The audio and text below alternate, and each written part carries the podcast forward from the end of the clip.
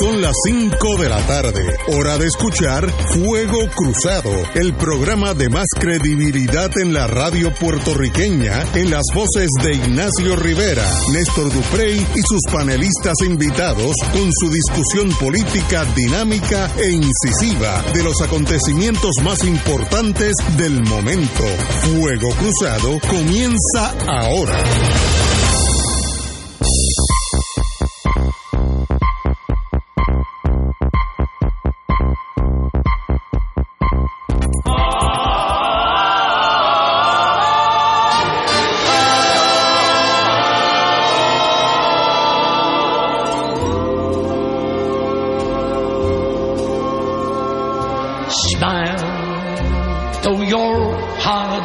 Aching.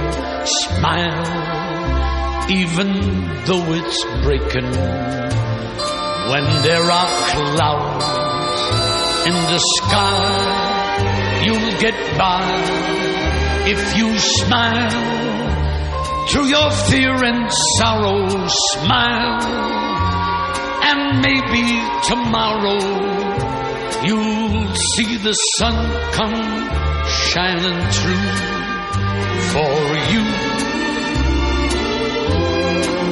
Light up your face. Amigo y amiga, empezamos con el Joker. Explícate, hermano, explícate. Ese es el tema de la película No de diga Joker No digas que eso. protagoniza No veo por qué. Joaquín Phoenix y que pues se ha estrenado fuera de Puerto Rico eh, Ya viene por en ahí, los ¿no? pasados días, pero pronto ahora en octubre viene. Digo, la película que van a La dar en los película cines, llega en octubre. la que van a dar en los cines en octubre, la otra ya está por ahí, Bueno, pero, pero es como las series de antes por entrega. esa es la película del Joker. Esa es el Joker, la película del aquí Joker. tiene una connotación vía el compañero, Sí. que es como la fuerza militar. Bueno, no, porque se basa en la, en la obra de Fernando Sierra Verdecía. Esta noche juega el Joker.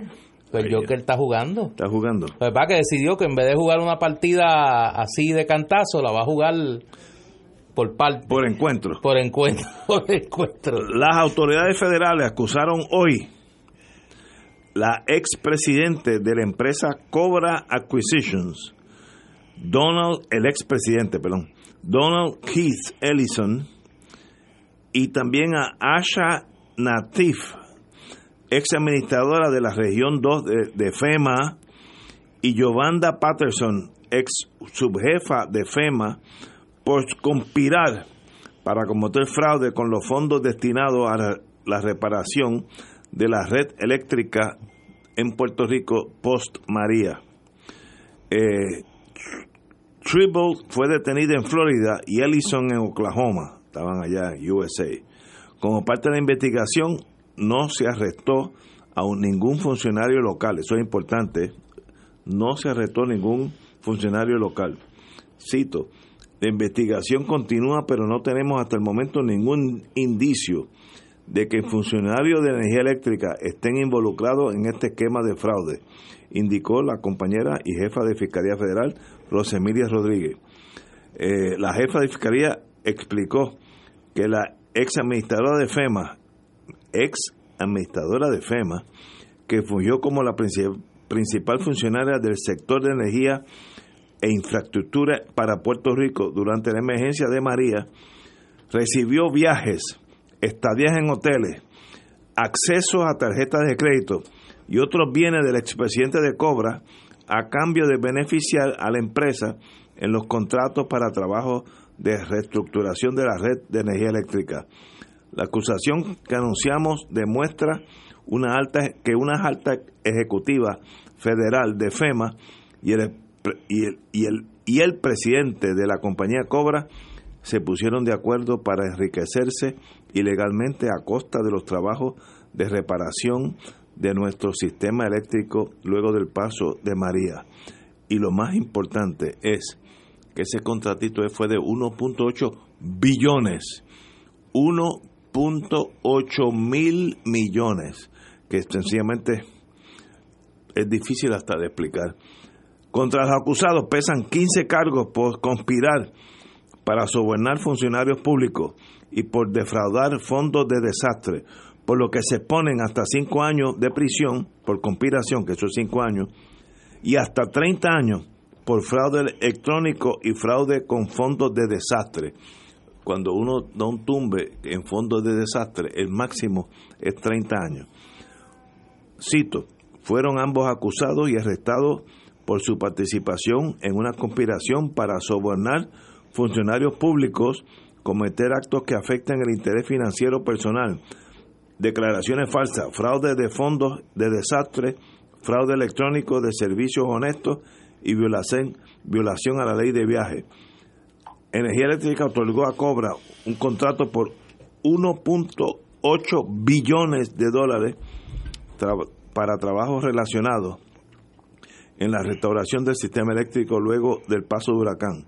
Según la investigación federal, el presidente de Cobra pagó a Tribble un viaje en helicóptero por Puerto Rico, le ayudó a conseguir un lugar en Nueva York, así como boletos para diversos viajes, le brindó seguridad personal, estadía en hoteles, acceso a una tarjeta de crédito y un apartamento en San Juan.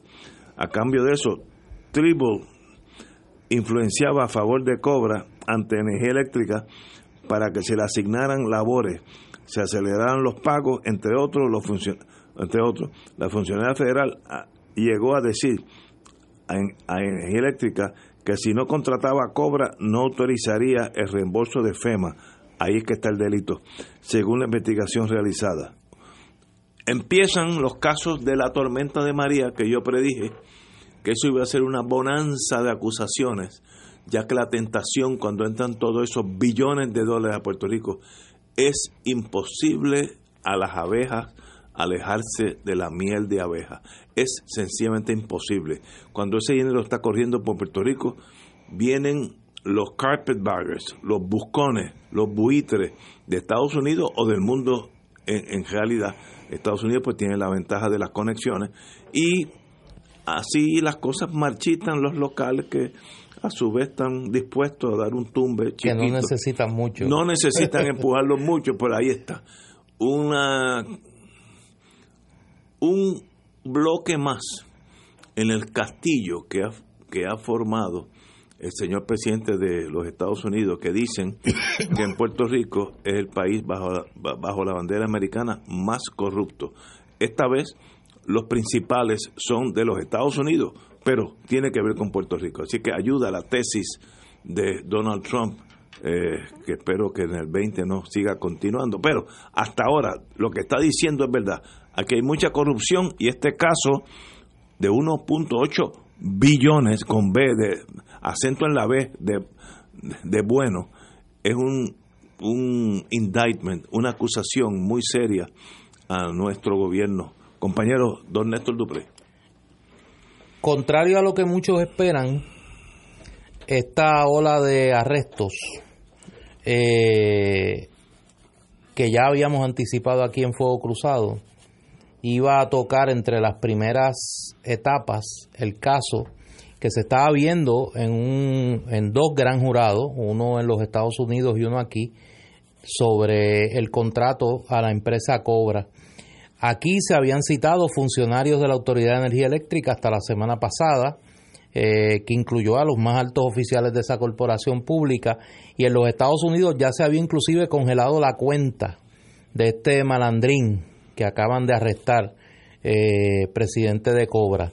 Y ya eh, se había hecho público el informe del inspector general de FEMA sobre las andanzas de estas dos funcionarias en su conspiración con la gente de Cobra. Hay un elemento, yo me acuerdo una canción cuando yo estaba en, eh, en mi otra encarnación, eh, sí, en mi, en mi anterior encarnación, que la ponían mucho en las discotecas. Y cuando uno jangueaba por ahí, que decía, el amor es extraño y descontrolado. Y aquí hay un elemento que voy a leer en el en la nota del periódico El Vocero, de la fiscal Rosemilia Rodríguez. dice, durante una rueda de prensa, la fiscal Rosemilia Rodríguez indicó que entre octubre de 2017 y abril de 2019, Tribble y Ellison desarrollaron una relación entre comillas estrecha, en la que el segundo le proveyó a la primera objetos de valor para influenciar a la, a la exfuncionaria que tomara acciones afirmativas para que Cobra obtuviera el contrato para restablecer el servicio eléctrico. Sobre el particular, Rodríguez precisó que Tribal y Ellison, cito, viajaban juntos, se quedaban en el mismo cuarto en hoteles. En ese sentido, a buen entendedor, pocas palabras bastan.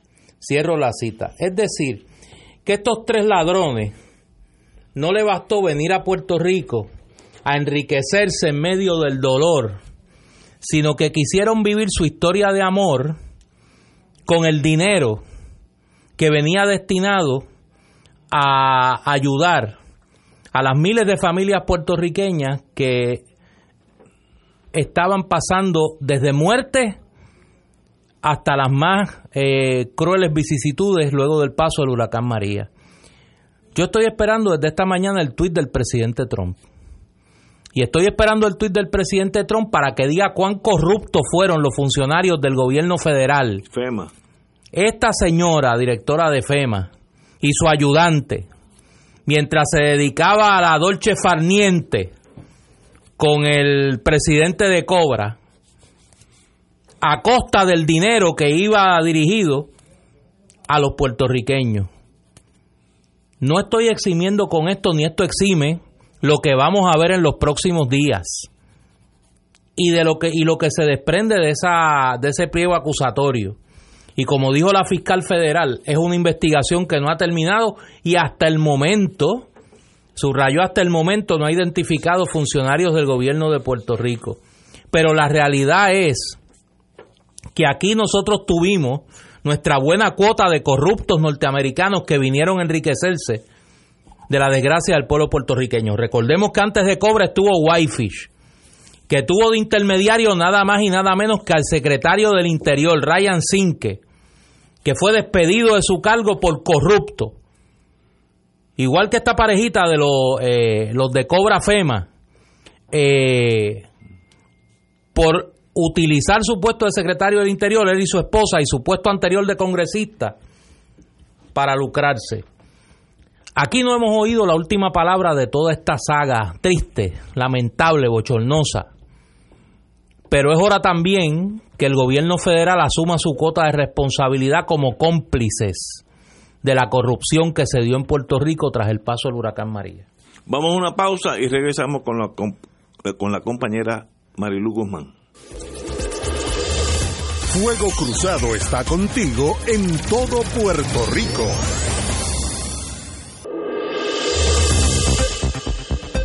Y ahora continúa Fuego Cruzado.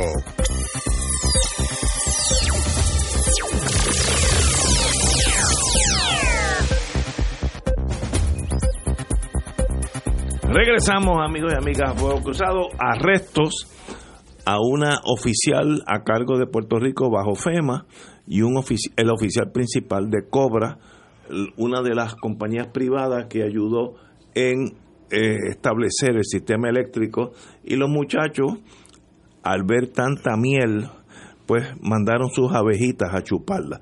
Así de corruptos y de básicos han sido estos dos malandrines que merecen ser fusilados si fueran otro país. Nosotros no haremos eso, pero eso es lo que merecen, traición a la patria. Compañera. Bueno, aquí en, en, el programa nosotros hemos hablado en muchas ocasiones de que FEMA pues eh, ha padecido tanto de indolencia como de corrupción. Y de esta señora Tribel se, está, se venía hablando ya hace un tiempo, de hecho ella, si mi memoria no me falla, en un momento dado se dijo públicamente que ella era, eh, eh, eh em, perdón, representada de, de, de Leo Aldrich, que después salió de las manos de Leo Aldrich, según lo que escuché, y pasó a manos de otra representación legal, pero eso se anunció eh, y ahí nos enteramos que había una investigación sobre esta señora eh, que estaba utilizando, lo que se decía era que estaba utilizando su posición pues para beneficiar a ciertos contratistas. Hoy ya vemos eh, bastante más detalle, pero el asunto es que esto que ha pasado con FEMA, que yo creo que no es un acto aislado de lo que pueda estar pasando en agencias de gobierno, pero nos toca más de cerca porque FEMA ha tenido una injerencia muy directa en nuestro país con el asunto este de la crisis, porque ellos son la Agencia Federal para el Manejo de Emergencia. Eh, pero sin embargo, desde hace mucho tiempo venimos escuchando que FEMA eh, no atiende los reclamos de los alcaldes, que FEMA no se mueve con los reembolsos, que FEMA es indolente en cuanto al asunto de la repartición de los toldos, eh, en fin, que, que FEMA ha actuado en el país a raíz de la crisis del huracán María con una total indolencia y una total indiferencia al sufrimiento de la gente al extremo de que puede haber sobre 25 mil familias que todavía no tienen un toldo. Y como si eso fuera poco, eh, perdón, que todavía no tienen un techo y lo que tienen es un toldo eh, sobre sus cabezas. Como si eso fuera poco, pues entonces tenemos este esquema de esta señora ¿verdad? Que utilizaba su posición para beneficiar a Cobra eh, Acquisitions, que ya nosotros sabíamos desde hacía mucho tiempo que esa gente estaba enriqueciéndose. Eh, eh, exageradamente con el trabajo eléctrico que estaban haciendo los propios empleados de la UTIER, incluyendo a Figueroa Jaramillo, lo denunciaron como denunciaron el asunto de, de Whitefish y lo que se le pagó a, a Cobra, que dice la noticia que es 1.1 billones de dólares, es un escándalo. Incluso siempre hubo la queja de parte de la UTIER de que se estaba eh, se estaban dando contratos a empresas extranjeras para que hicieran trabajos que podían hacer los empleados de la UTIER. Y eso es algo que se ha venido replicando porque incluso fondos de reconstrucción se han repartido en empresas estadounidenses. Se, leí en un momento dado que solamente un 10% se había destinado a empresas en el país y lo demás son empresas estadounidenses. A mí me sorprendió de la noticia que se dijera, aunque la investigación se informó que continúa, que se dijera que no hay eh, ningún empleado de la Autoridad de Energía Eléctrica involucrado. Y yo dije, bueno, pues tiene que ser me está, me está rarísimo que tampoco se diga que hay empleados de la Autoridad de Energía Eléctrica que son testigos del caso, porque es que tiene que haber o una cosa o la otra. Yo no creo que pueda haber ese missing link, como dicen, porque esta señora era la que daba instrucciones, según dice la noticia, a empleados de alta jerarquía de la Autoridad de Energía Eléctrica para que le dieran los trabajos a Cobra Acquisition. Así que para mí hay, hay tiene que haber eh, una, una participación eh, directa eh, de, de, gente de la Autoridad de Energía Eléctrica que facilitó, ¿verdad? En que, en alguna medida pues son ese, ese intermediario entre FEMA y, y, Cobra Acquisitions. Pero de todas maneras, eh, veremos a ver lo que pasa posteriormente, si como dijo la fiscal federal, pues esto es una investigación que continúa. Pero lo que, lo, lo, lo que quería también resaltar es para que la gente se le vaya cayendo la venda de los ojos tanto que están hablando y tanto que hablan y miran al norte, como si allá la luna fuera de queso y se comiera con melao, para que sepan que nosotros, eh, cuando, cuando allá hay pulmonía, a nosotros nos da catarro, pero realmente allá no son ninguna monjitas de la caridad, porque uno de los principales corruptos es su propio presidente que es una persona que se dedica o se dedicaba más bien, aunque dicen que él no ha cesado en el manejo de sus negocios y que utiliza a su hija y a su yerno para ese, para ese propósito. Pero Donald Trump era un, un, un empresario que montaba los, eh, los hoteles o los casinos y cuando no le funcionaba se iba a la quiebra y dejaba medio mundo enganchado. Eh, gente eh, que podían ser o, o, grandes empresarios como pequeños empresarios y se quedaba medio mundo este, pillado porque no les pagaba. Sencillamente él se aprovechaba de los beneficios de la ley de quiebra para irse a la quiebra, para descargar todas esas deudas y la gente se quedaba enganchada. Así que Donald Trump no tiene fuerza moral para decirle a nadie que son corruptos, pero eh, en el caso particular de Puerto Rico, como él se ha llenado la boca insultándonos y diciéndonos que este es el país más corrupto del mundo o que es el país más corrupto en la jurisdicción estadounidense, pues es importante que se miren ese espejo porque los tres eh, vienen del norte y la gente debe saber que esas, e, esa, esa, esa eh, agencia FEMA, vino a este país a, supuestamente ayudarnos a nosotros a la reconstrucción y lo que hicieron fue repartirse el billete, particularmente en lo que se refiere a la energía eléctrica que tan necesaria es para nosotros, que el no haber repuesto, no haber reconstruido, no haber levantado la red eléctrica a tiempo, no haber actuado con diligencia para devolverle el servicio eléctrico a la gente en este país costó vidas. Así que eso es un asunto muy serio y la gente tiene que empezar a ver que no solamente aquí están esos corruptos, eh, de la manada azul eh, que se ceban eh, con contratos en educación y con contratos en, de salud y con contratos de publicidad, sino que también hay agencias federales que vienen aquí a buscar el guiso, a ver dónde es que está el tumbe. Y mientras tanto el país tiene encima, como si eso fuera poco, una junta de control fiscal que sigue aplicando medidas de austeridad que pueden llevar a este país a la miseria. Ojo con ese, esa reestructuración de la deuda de la Autoridad de Energía Eléctrica, que incluso eh, economistas eh, eh, respetados como Ramón Cao ha dicho que eso es devastador para el país. Así que la Autoridad de Energía Eléctrica es un problema serio, se ha convertido en un problema serio de un tiempo a esta parte. La agencia que era la joya de la corona de este país es un nido de corruptos. Y el otro día, a los que se han sumado, pues obviamente la agencia federal FEMA y sabrá Dios qué más hay en ese en ese nido de corrupto y recordando que la semana pasada comenzamos a hablar de la cantidad de contratos que había dado eh, José Ortiz a quien no le podemos sacar el jab de la cara porque muchos entendemos que José Ortiz es responsable de que nosotros al día de hoy no tengamos el sistema eléctrico que nos merecemos, que es un servicio esencial. ¿Por qué? Porque dinero nuestro se está repartiendo en bufetes de abogados, en asesores, en otras compañías, etcétera, etcétera, dinero que bien se podría emplear en levantar el sistema eléctrico, en fortalecerlo, en darle el mantenimiento que merece y en darle una justa retribución a sus celadores. Bueno, amigos y amigas, tenemos que ir a una pausa, son las cinco y media y regresamos with Crossfire.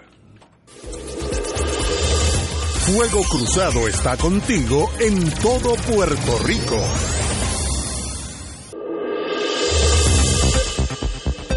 Y ahora continúa Fuego Cruzado.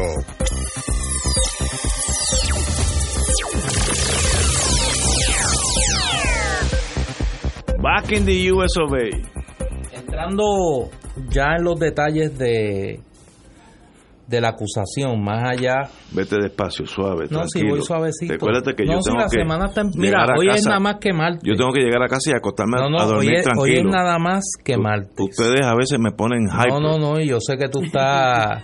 Oye, suerte que Marilu no estaba ayer. Mira, te tienes que fijar, Marilu, cuando, cuando ponen la música de la cortina de despedida del programa. Ajá empieza a sonar el teléfono de Ignacio, la ansiedad, la ansiedad. El nivel de ansiedad. Que tú decías, bendito, dejen lo que se acabe el programa. No, lo, no, pero están la así. Musiquita, oyen la musiquita oyen la música y eso rompen a llamar. From Sea to Shining Sea. Mira, hay un elemento de esta de este pliego de este pliego acusatorio. Yo que no soy abogado, Dios me protege eh, de, ese, de esa situación pero he aprendido con los abogados de que eh, estos pliegos acusatorios tienen más información de la que a veces uno de la que a veces uno uno lee en la en los relatos originales sobre estos casos. En la acusación, cuando enumeran los contratos de cobra, dicen cosas como esta. En o alrededor del 19 de octubre de 2017, esto es a un mes del Paso de María. La Autoridad de Energía Eléctrica, representada por su entonces director ejecutivo, Ricardo Ramos, y Cobra, firmaron un contrato identificado como Emergency Master Service Agreement for Prepass Electrical eh, Grid Repairs, Hurricane María. Este contrato era de 200 millones de dólares. Cobra estuvo representada por el individuo A. Ese es el missing link. Por que eso, yo te comenté. Ese es la primera mención de este sujeto. Luego, en o alrededor del primero de noviembre de 2017, la Autoridad de Energía Eléctrica, representada por su entonces director ejecutivo, yo tengo mis dudas si todavía en esa fecha, en noviembre, Ricardo Ramos era director ejecutivo de la Autoridad de Energía Eléctrica, y Cobra, representada por el mismo individuo A, firmaron la enmienda número uno del contrato. En diciembre 8 firmaron una segunda enmienda, nuevamente representada Cobra por el individuo A. En diciembre 21 firmaron una tercera enmienda y en diciembre 22 eh, se determinó por FEMA que los costos incurridos por la Autoridad de Energía Eléctrica bajo el primer contrato con Cobra de 200 millones de dólares eran razonables. Esa es la primera intervención de FEMA propiamente que enumera la acusación en esta relación de negocio entre la Autoridad de Energía Eléctrica y Cobra. Para que darte el dato, Ricardo Ramos renunció el 17 de noviembre de 2017. Pues entonces, la primera enmienda se dio bajo su incumbencia, las posteriores no. Las posteriores no. El 2018 se da una cuarta enmienda al contrato entre la Autoridad de Energía Eléctrica y Cobra. En febrero se da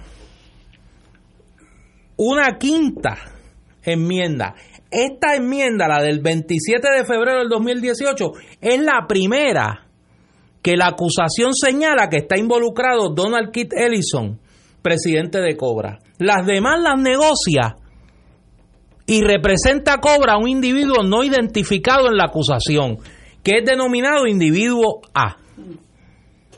El segundo contrato, que se firma en marzo 26 del 2018, es nuevamente entre Cobra y la Autoridad de Energía Eléctrica.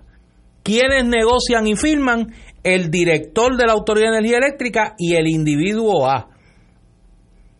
Sería interesante que la Autoridad de Energía Eléctrica hiciera público, porque los tiene, los contratos que firmó con Cobra, para que nosotros sepamos quién representaba a Cobra en esa negociación que no está acusado.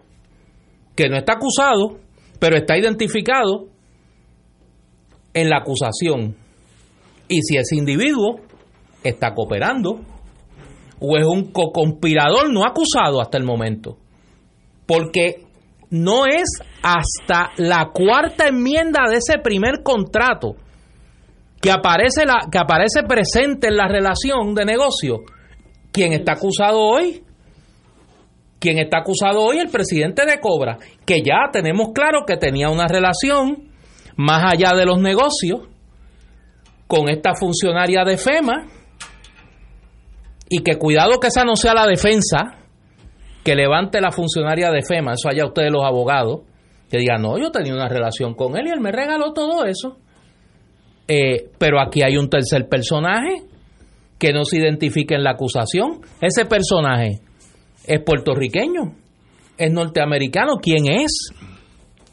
Porque yo creo que sabiendo quién es, vamos a tener una parte de este acertijo, para seguir usando los personajes de Batman, que no está resuelta. ¿Quién trajo a Cobra a Puerto Rico? ¿FEMA o su intermediario? ¿Y quién era el intermediario de Cobra en Puerto Rico? ¿Era FEMA o era un intermediario puertorriqueño? Hay que identificar La- al individuo A y la Autoridad de Energía Eléctrica y la Contralor de Puerto Rico tienen que tener esos contratos. Y deben de hacer público quién era la persona que representaba a Cobra y que realizó los negocios a nombre de Cobra antes que interviniera el presidente de Cobra en la negociación. Eso a la corta o a la larga va a salir. La verdad es como un corcho a la larga flota. Así que ese personaje A, algún periodista o algún abogado, a la corta o a la larga van a saber quién es. Y yo, en ap- apostador de la vida, puedo, puedo asegurar, dentro de mi margen de error, que es un puertorriqueño bien enchufado con el gobierno de, de entonces, que era Rosselló. Me la juego, porque es lo lógico. FEMA viene a Puerto Rico y, y los locales con poder dicen, bueno, yo traigo a Cobra, podemos hacer esto y esto, y, FEMA utiliza la- las empresas que pueden ayudar en el desastre. Eh, ellos no escogen, por lo menos la mayoría de las veces, los locales son los que escogen, y ese local es alguien conectado con el gobierno de Roselló, de los intocables, que ya ahora, pues ahora, si yo fuera abogado de él o de ella, eh, lo importante es usted ni aparezca en ningún, ni, no vaya ni al cine para que no lo vean, para a ver si esto pasa. Esa- Bueno, el pueblo de Puerto Rico debe saber No. por qué este de individuo acuerdo contigo. este individuo a un mes de María, a un mes de María, estaba buscando ese contrato para Cobra de 200 millones de dólares. A ver si es el mismo que estaba buscando el de Whitefish, porque son las mismas Porque el de personas. Whitefish parece que vino de allá.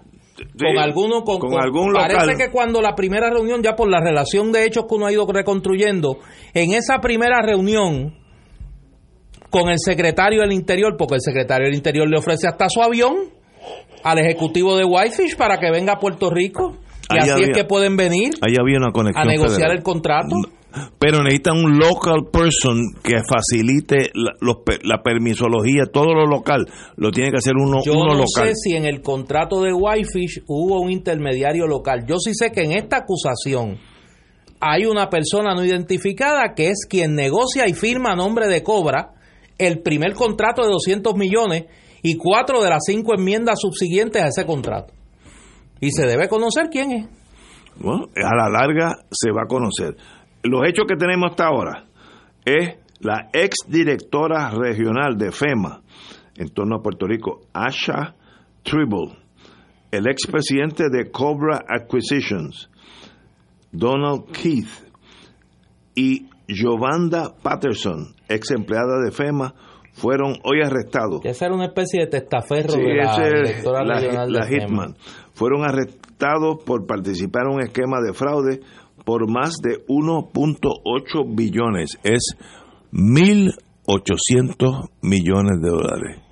Sencillamente son números que uno, pues, mire, con 1.800 millones de dólares vive fácilmente la mitad de, los- de las naciones del mundo entero. Y nosotros aquí nos prestamos un fraude, por lo menos en papeles, de 1.8 billones, 1.800 millones. Y por eso tal vez es que nuestro sistema eléctrico todavía continúa trabajando con imperdibles. eh, y si llega una tormenta de más de 30 millas, no, nos vamos a quedar sin luz.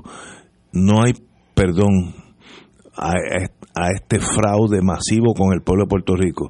En otros otros países brinca- brincaríamos a traición a la patria, se ponen contra una pared los tres y se fusilan por el bien del país. Pero estos son de allá, No, pues, pues se fusilan igual, pues se usan es más fácil. de América de Beautiful. Bueno, bueno, no es que allá hay pillos también. Esos vinieron de pero, allá. Pero tú crees que a robar acá. como como diría en inglés, evil exist en todo el mundo. Mira, de acuerdo a, lo- de acuerdo a los datos de que provee Ángel Figueroa Jaramillo, 1.800 millones son seis años de la nómina de la Autoridad de Mira Energía. Eléctrica. Wow. Mira para allá. Eso se tumbaron estos, Pero no. estos Gantel. Es que también en momentos de crisis, y eh, la palabra carpetbagger tiene que ver con la historia norteamericana. Cuando Estados Unidos, la Unión Americana, derrota a Dixie, el sur de los Estados Unidos, bajaron un montón de buscones que usaban maletas de, de tela. Por eso le llamaban carpet baggers, maletas de, de tela, carpet baggers, y esta gente hizo escantos en el sur. Algunos, algunos hasta fueron asesinados por sureños blancos, porque eran abusadores, buitres. Pues también hay buitres ahora mismo. Estados Unidos no está exento de la maldad. Los buenos y los malos están esparcidos proporcionalmente en todo el mundo. Mira, en, una, en un parte de prensa que se publicó el 8 de noviembre de 2017 eh, por Caribbean Business, había una vista donde se iba a discutir el nombramiento de Noel Samot eh, como el oficial de transformación de la Autoridad de Energía Eléctrica, que entiendo que eso no prosperó, que eso el, gobierno se opuso y entiendo que no prosperó. En aquel momento compareció en una de las mociones el comité de acreedores eh, y y una de las cosas que estaba alegando era que querían que se profundizara en el, en el contrato de Whitefish eh, y, en un, y querían hacer un descubrimiento de prueba mucho más amplio en cuanto a, a, los promenores del contrato porque entendían que en esa transacción, esa transacción tenía que haber sido el resultado de favoritismo político. Y en ese momento ellos plantearon que tenían una preocupación en el sentido de que Elías Sánchez Sifonte, quien ya había dejado de ser el representante del gobierno en la Junta de Control Fiscal, hubiera eh, hecho cabildeo para que Prepa eh, eh, contratara a Whitefish. Y entonces, el 3 de noviembre, Sánchez Sifonte eh, solicitó que se removiera su nombre de la moción, indicando que la referencia a su nombre era completamente falsa y escandalosa y presentó también una declaración jurada en ese momento indicando que él ni ninguna persona de su familia, ni directa ni indirectamente, habían participado en el proceso de contratación de Whitefish y que lo mismo aplicaba a Cobra Energy y, a Mammoth, Energy. que son eh, firmas que estuvieron involucrados en eh, la reparación del, de la red eléctrica por la Autoridad de Energía Eléctrica. Así que habrá que ver. Porque yo no, hay que buscar, o sea, aquí tampoco, digo, sin eximirlo de culpa a él ni a su empresa familiar. A Elías Sánchez. Ah, Elías Sánchez no se puede convertir ahora como eran, ¿tú te acuerdas aquella época que los Guadalupe, la ganga de los Guadalupe, le echaban la culpa de todo? O sea, el único ganso aquí no es Elías Sánchez. No, no, no. O sea, aquí hay otra gente. O sea, pero hay que saber quién era el intermediario, si era puertorriqueño. Yo no estoy diciendo, yo no sé si es puertorriqueño. puede ser de Bulgaria, pero, a la larga se va a saber. Porque, porque es la información que se desprende de, esa, de ese pliego acusatorio. En el descubrimiento de pruebas, los abogados tienen acceso a esa persona, así que eso es cuestión de tiempo. Y, de, y es bueno que el país sepa quiénes fueron. Vamos a una pausa, amigos. Esto es Fuego Cruzado por Radio Paz 810 AM.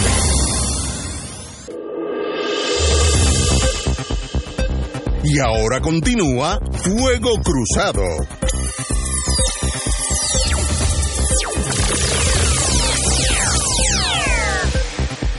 Amigos y amigas, en Carolina ahora mismo la juez deniega baja de fianza en Jensen en Fajardo, perdón, eh, al señor Jensen Medina, que está acusado de la muerte de la joven eh, de Arelis Mercado por un altercado por un celular, que para mí es inconcebible que alguien mate a alguien por eso. Y tiene sigue con la fianza de 1.15 millones de dólares y sencillamente pues continuará eh, en, la, en la cárcel hasta que se enfrente al juicio. Eh, los abogados eh, competentísimos, los amigos, no voy a decir los nombres, bueno. Bueno, pero ¿por qué no los vas a decir? Sí, todo el mundo lo sabe. Todo el mundo lo sabe. Jorge, Gordon, y Orlando Cameron. Y Orlando Cameron Gordon. Son buenísimos abogados. Eh, hicieron lo que tenían que hacer, solicitar la rebaja de fianza. Y ahora pues podrían ir apelativos, pero ya eso es cuesta arriba. Así que este joven Jensen Medina, que a mí me fascinaría reunirme con él para de verdad entender qué pasó donde este joven comete un acto que fácilmente le puede arruinar su vida perpetuamente. Lo digo perpetuamente es porque puede haber una perpetua por medio eh, por un, un evento de un celular. Yo no lo entiendo, yo tal vez el problema soy yo, pertenezco a otra generación. Los abogados los felicito, hicieron su trabajo y el juez también hizo el de él o el de ella. Así es que ese es lo que... ¿Y ahora qué ocurre? Pues se queda. Tiene que enfrentarse a juicio, va a haber una vista preliminar y después de la vista preliminar viene el juicio en su fondo. Todo ese tiempo va a estar eh, bajo custodia del Estado. Así que... A menos que, como dijo este Ignacio, vayan al Tribunal de Apelaciones a revisar eso. Eh, así que veremos, de verdad, no eh, es un caso que a mí me fascinaría sentarme con él en paz, con un buen vinito y averiguar o yo saber qué fue lo que pasó. Porque es que no, no, no hace ni sentido, no, no. Es algo tan torpe delante de todo el mundo. Bueno, no sé. Pero bueno, eh, no, no voy a, no voy a. Gracias a Dios que tú no eres jurado en ese caso. No, conmigo no tiene chance. Te lo digo, yo soy sincero conmigo mismo. Eh, Pero eso es uno de los problemas cuando los casos tienen prensa. Eso es malísimo. Eso es, malísimo. bien perjudicial. La gente le gusta conocer y se entusiasma y han empezado a ver estos procesos como si fuera una serie de Netflix. Pero realmente la publicidad hace un daño tan grande al proceso como tal este y sobre todo a los acusados, ¿verdad? Hay mucha gente que no entiende eso, mucha gente que incluso pregunta muy cándidamente con la mejor buena fe, le pregunta a uno, ¿por qué tú defiendes gente que tú sabes que son culpables? Eso yo lo hago todos los días. Y, y pues es muy poco lo que uno puede decir, ¿verdad? Porque este una de las cosas que yo le planteo a la gente, bueno, los médicos este, atienden gente enferma, no solamente a lo que son los sanos, y cuando la gente viene, este, ¿verdad?, con, con unas condiciones que cualquiera a lo mejor le sacaría el cuerpo, pues ellos están ahí para eso y ellos tienen que garantizar buscar la manera que esa persona se restablezca en su salud. Esa es su misión. Pues la misión de los abogados de defensa es representar a esa persona y buscar que se respeten y se protejan las garantías constitucionales, porque de lo contrario, nuestro sistema de justicia volvería a la época de la Inquisición. Incluso este es bien interesante que en, en lugares como España, que es un país ¿verdad? Del primer mundo, por así decirlo, ellos tienen todavía el sistema de juicio oral eh, y no hay tal cosa como la presunción de inocencia. Eh, eh, ahora mismo, ahora mismo este, se está ventilando el caso de una joven, no, yo no me se me olvidó el nombre, se me pasó el, el, nombre, y ella está acusada de haber dado muerte a un niño que era el hijo de su compañero. Y ese caso eh, ocurrió en Alicante, eh, fue algo que estremeció al país porque el niñito no aparecía, su mamá estaba desesperada, eh, el padre estaba igualmente desesperado, el país completo. Y finalmente apareció que el, esta señora que hoy está acusada estaba llevaba al niño en lo que ellos llaman en el baúl, ¿no? Eh, lo tenía en el baúl, parece que ella lo había, eh, le dio muerte, eh, lo enterró y luego cuando la cosa tomó mucho auge, pues ella lo sacó, lo montó en la cajuela, como ellos le dicen, y lo llevaba a otro lugar y en ese otro lugar, como ya aparentemente ya había despertado sospecha, pues la detienen y ocupan, eh, lo detienen y ella, pues la, ¿verdad? La detienen y tiene al, al, el cadáver del niño en el baúl. Pues ella estaba declarando hoy en el juicio, ¿no? Y explicando las razones, eh, pues lo que es su teoría. Pero en Puerto Rico eso afortunadamente está protegido. Nosotros en Puerto Rico tenemos no, eh, eh, no solamente el derecho a la presunción de inocencia, que es una salvaguarda fundamental del proceso criminal, sino que también no puede obligarse a ningún imputado a declarar. y se impone sobre el fiscal la obligación de probar el caso más allá de duda razonable. Claro está, usted puede tener una persona como Ignacio que es jurado en el caso, pues nada de eso tiene valor, porque Ignacio ahí no va a aplicar la presunción de inocencia, Ignacio va a esperar que Jensen Medina se siente y le explique qué fue lo que pasó, e Ignacio no va a exigir del fiscal que pruebe el caso más allá de dudas razonables, porque para Ignacio ya ese señor es culpable. Eh, pero en el, en el proceso criminal como tal, un proceso eh, criminal serio, un proceso criminal puro, por así decirlo, exige que todas esas garantías se protejan. Y la gente lo que tiene que pensar es si, si a mí me pasara algo como eso, si yo fuera acusado o acusada o algún ser querido mío fuera acusado o acusada, querría yo esas garantías para mí también, querría yo tener la disposición de conseguir la mejor representación legal posible? Pues claro que sí. Y a pesar de todo eso, a pesar de que usted se le garantice todo lo que la Constitución eh, contempla y se le respeten todos, todos esos derechos que verdaderamente propenden a un juicio justo e imparcial, si usted sale culpable, pues mire, es como cuando usted juega, pues, pues si usted juega y jugó, y, y jugó bien, pero el otro jugó mejor, ¿verdad? Aunque yo no quiero equiparar esto como, a un juego, pues siempre el que, el que logró hacer mejor su trabajo, pues lo, lo probó. Y si realmente la persona se establece más allá, más allá de duda razonable que es culpable, pues salió culpable y así es la cosa. y ese es el sistema y así es la cosa, pero que en el camino no se violenten esas garantías que son las que permiten que una persona acusada pueda confiar en que va a tener un juicio justo e imparcial. Yo, yo diría que el trabajo de nosotros, los abogados de defensa, es garantizar que todos esos derechos del ser humano, de la Constitución americana, la Constitución puertorriqueña, sean válidos en un momento dado, porque las emociones a veces corren con todo y uno tiene que asegurarse, calmar la gente, a veces consumir un poquito de tiempo es bien saludable en un caso, porque la gente baja la, la emoción. Y, y uno asegurarse que sale uno inocente o sale culpable con la protección de sus derechos civiles. Si uno juega el juego bien y el fiscal también, que en la mayoría de los casos así se que se da, pues miren, salen inocentes, salen culpables. Yo he tenido de ambos bandos y sin queja alguna. El problema es cuando uno piensa que la emoción los periódicos, el momentum, la gran noticia del momento, eso a veces nubla el caso. La ventaja que tenemos en Puerto Rico es que tenemos una judicatura que sabe controlar esas emociones y le dan tiempo para que los ánimos calmen, se calmen, y eso pues yo creo que es muy saludable. Pero ese es el trabajo de nosotros, asegurarse que el que sale su culpable salió culpable a pesar de nosotros haber protegido todos los derechos de procedimiento hasta sustantivo que tiene ese señor, que no se presente evidencia que no es admisible, etcétera, etcétera, que no haya testigos que se inventen teoría, para, ver, para ese es el trabajo del, del contrainterrogatorio de los abogados. Si sale culpable, a pesar de eso, mire, ese es el destino. Yo nunca en mi vida he tenido un caso donde yo he ganado o he perdido y tengo dudas de que el jurado determinó erróneamente. Nunca a veces he ganado, a veces he perdido, pero tengo confío en ese jurado.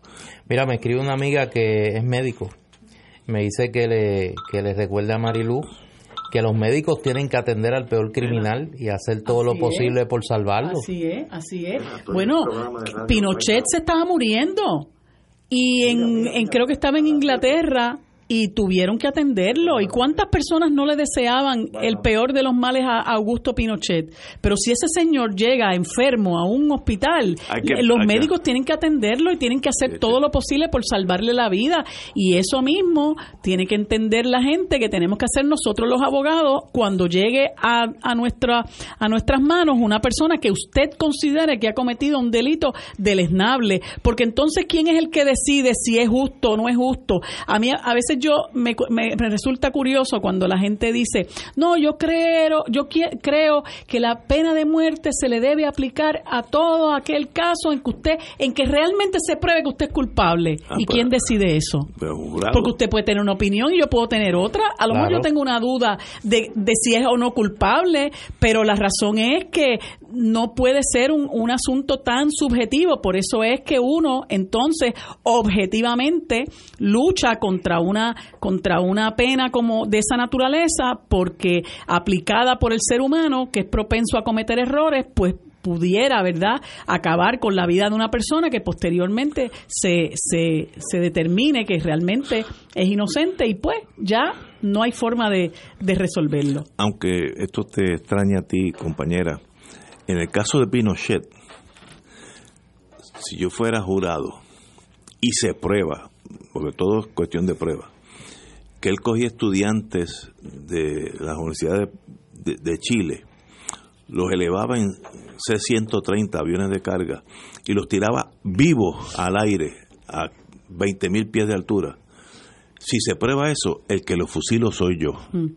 Y yo sé que eso choca con los abogados de defensa, pero yo tengo mi creencia y el que haga eso y mató miles de estudiantes, este señor, con todos su uniforme prusiano, muy bonito y hablando siempre en pro del país, era un asesino y si se prueba, si no se prueba, yo no tengo problema de, que sea mi amigo. Ahora, si se prueba y hay que fusilarlo, el que lo fusilo soy yo. Así el mundo caminaría mejor. Estoy seguro que algunos amigos. Pues no tuviste esa oportunidad. no, se me pasó, desgraciadamente. Vamos a una pausa, amigo. Fuego Cruzado está contigo en todo Puerto Rico.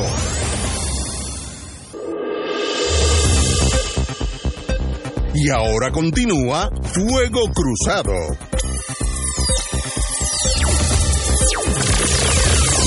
Para terminar el roster criminal, antes de ir a la visita de la señora gobernadora Washington, la señora Zulma Rentas Ramos, la madre acusada de fraude contra la clase, clase graduanda de la Academia Perpetuo Socorro, se se declaró culpable hoy en la tarde en el Tribunal de San Juan eh, lo hizo ante la juez Eloína Torres, Eloína Torres Cancel. La acusada enfrentaba 38 cargos por apropiación ilegal agravada, dos cargos 120 cargos en total. Sí, eh, y se tumbó de su clase donde su hija era presidente, lo cual no puedo entender. 71.639 dólares de la clase Holanda del 2018. Para mí, esta señora tiene que estar mal emocionalmente porque esto no es robar un banco. Robar un banco es un delito, pero no hay nada personal. Tumbarle ese dinero a su hija, para mí, era una regla 240 que decir, esa señora no puede ser enjuiciada porque está loca. Vamos a ponerlo claro para que nos entendamos. Y tiene que tener algo de eso porque no, no, no puede ser. Me da mucha pena por ella y sobre todo por la víctima que fue su hija eh, que de paso me enteré, oí rumores, que abandonó la isla de, después de todo lo que pasó. Una tragedia en doble sentido. Y esta señora, mire, yo pues la puedo dejar en probatoria porque ya la tragedia de ella ya pasó. Es una cosa espantosa el, el dolor que esa señora ha ocasionado a su hija. Con eso lo digo todo. Bueno, presenta sus credenciales en Washington. Nuestra gobernadora, eh, Wanda Vázquez afirmó que es consciente que la credibilidad se gana con el tiempo, y eso es correcto, estoy con ella. Eh, él, ella indicó en Washington que promueve un nuevo estilo de gobernanza, espero que así sea. Cito, me han recibido de una manera muy favorable, eh, indicó la señora gobernadora. Fue a ver ayer a la administradora de Medicaid, Medicare y Medicaid, Sima Verna, el secretario adjunto para Educación Elemental y Secundaria, Frank Brockman, que fueron las dos áreas eh, trágicas de Puerto Rico en los últimos meses. Eh, sencillamente está tratando de remendar el daño que se hizo por la gobernación anterior en Puerto Rico y yo espero como ella dice, eso toma tiempo, pues seguro que toma tiempo. Eh, pero la, la gran caminata empieza con el primer paso. Esperemos que continúe por ese sendero y nosotros tengamos más credibilidad en Washington de lo que tenemos ahora, donde la jefa de educación y la jefa de los servicios eh, ¿cómo se llama? Los, eh, la Administración de Servicios de Salud, de ACES, los dos están acusados por fraude, que es un bochorno para esta nación, un bochorno. Así que en esos sentidos le, le deseo la mejor de la suerte a la señora gobernadora, porque con ella estamos todos, todos. Ninguno de nosotros estaba a favor que la jefa de, educación se llevara la mitad del presupuesto, estoy siendo cínico, para su casa. Eh, de verdad, eh, le deseo una jornada que no es fácil, remendar daño es más difícil que hacerlo bien de la primera, pero así que eh, esas fueron las, las fichas que nos, nos cayeron en la mesa. Empiece por ahí, continúe por el sendero correcto déjame hacer una separación ahí porque tú hiciste una mezcla extraña. Eh, todos no estamos con Wanda Vázquez. Exacto. Vamos a empezar por ahí. Yo estoy, yo Sácame de ese corillo que no me, no con esa juntilla no me, no me ligue. Eh, yo creo que yo aprendí hace tiempo de un gran maestro que tuve, don Roberto Sánchez Vilella, que no existe ni la casualidad ni la coincidencia ni el hecho fortuito. Eh, todo tiene un porqué. Y esta visita de Wanda Vázquez en este momento, cuando a mí me parece que todavía no, no hemos visto el último out del juego del Joker. Eh, eso viene ya mismo. Sí, no, eso está ahí entre, entre, esta semana y la otra, eso no tarda mucho, porque el verano se acaba el 20 de septiembre, la semana que viene. Eh, yo creo que la, la, gobernadora Vázquez, a pesar de que ayer negó otra vez por vez número no sé cuánto, que no aspira a la gobernación, eh, yo creo que está preparando el camino en esa dirección. Ahora me están curiosos dos cosas. Número uno, que más allá de esas reuniones y de las fotos de los que los neocoi le han colocado en las redes sociales, no se ha presentado un solo logro concreto de ese viaje. O sea, más allá que la han conocido, mire cómo está usted, pues bienvenido y qué chévere. Eh, pues mire, estamos aquí, eh, vuelva pronto. Eh, no ha habido ningún resultado concreto de esa visita. Y segundo, la otra delegación, porque parecería que son dos delegaciones, que por un lado anda la gobernadora y por el otro andan este, los líderes legislativos, digo directivos, legislativos. Los directivos legislativos que andan reuniéndose con todos los que se habían reunido ya, porque no se han reunido con nadie nuevo, eh, pero no han logrado generar ese entusiasmo dramático en favor de la estadidad que habían dicho que iban a tener que, que iban a provocar. No, no, yo, no haría. ellos dijeron que iban a ir allí a, buscar respaldo para la estabilidad. No, pero eso es una. y más allá de tirarse una foto con Gigi Fernández, pues no han logrado nada eso más. Es, eh, eso es eh, política. Lo digo por lo siguiente. Desde la semana pasada yo estoy planteando que aquí una de las cosas que no ha cambiado es que esta administración, igual que la administración de Roselló Nevares, gobierna mediáticamente. Aquí los objetivos no son ni programáticos ni de política pública. Aquí todo es un montaje mediático para aparentar que se están haciendo cosas. Y este viaje de Wanda Vázquez no es la excepción. Ella ha montado un viaje, se ha tirado cualquier cantidad de selfies eh, ha tenido varias reuniones, la gente las recibe muy cortésmente porque allí pues de Donald Trump y dos o tres este tránfugas que andan con él, el resto de la gente pues más o menos educada. Hoy votó porque los, los, tránfugas no se soportan unos a otros. Hoy votó otro tránfuga que tiene allí que era John Bolton. Bien votado. Que en cualquier otro país estaría en un manicomio y no de consejero de seguridad nacional. Pero pero Wanda Vázquez eh, y hay que tener cuidado con estos juegos de imagen porque la seducción política que está ejerciendo en una gente Wanda Vázquez es la misma que trataron por 72 horas de, de atosigarnos con Pedro Pierluisi.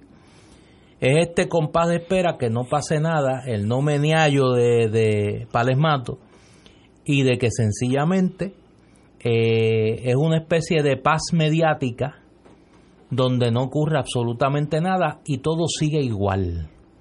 Y todo sigue igual. Y lo digo porque si en las próximas horas se materializan los arrestos que se supone que prometió el jefe del FBI y la jefa de los fiscales federales en Puerto Rico, vamos a ver desfilar mucha gente a la que Wanda Vázquez tuvo la oportunidad de procesar como secretaria de justicia y no hizo absolutamente nada. Y no hizo absolutamente nada. Y habrá que pedirle cuenta, igual que en el caso de la violencia de género, porque Wanda Vázquez no es marciana, ni acaba de llegar a Puerto Rico. Wanda Vázquez fue secretaria de justicia de esa misma administración que hoy pretende disque sustituir bajo el lema mediático de un nuevo gobierno. Y me parece que en ese sentido hay que estar muy atentos de que no nos, como dice mi madre, doña Evelyn, no nos encandilemos, no nos encandilemos con la seducción política de Wanda Vázquez y estemos muy pendientes, estemos muy pendientes a las próximas horas y lo que pueda pasar. Ella tiene como gobernadora, que va a ser hasta el 20, por lo menos hasta el 20, si no es que sigue o no sigue, eso es otra cosa, ella tiene que tratar de remendar la relación Washington-Puerto Rico, que ahora mismo es cero, cero confianza, cero. Y eso, sea la gobernadora hoy o en el 20 o en el 40, el que sea, el gobernador que sea, la relación con Estados Unidos, mientras tengamos relación con Estados Unidos, sobre todo tan, tan estrecha como la nuestra, no puede ser una relación antagónica, porque tú te asfixias tú mismo hay que arreglar esa, esa posición. Ah, que mañana queramos ser independientes. No hay problema, seamos independientes, pero la relación con Estados Unidos o con Rusia no puede ser antagónica. Seamos independientes no es un machetazo tampoco. tampoco. Vamos a tener la mejor relación posible con Estados Unidos. Seguro, en, aún en ese caso tiene que haber una relación, working relationship se llama. Lo que pasa es que ni en la República, ni en la colonia, ni en la estadidad pueden haber corruptos ni pueden haber encubridores de corruptos.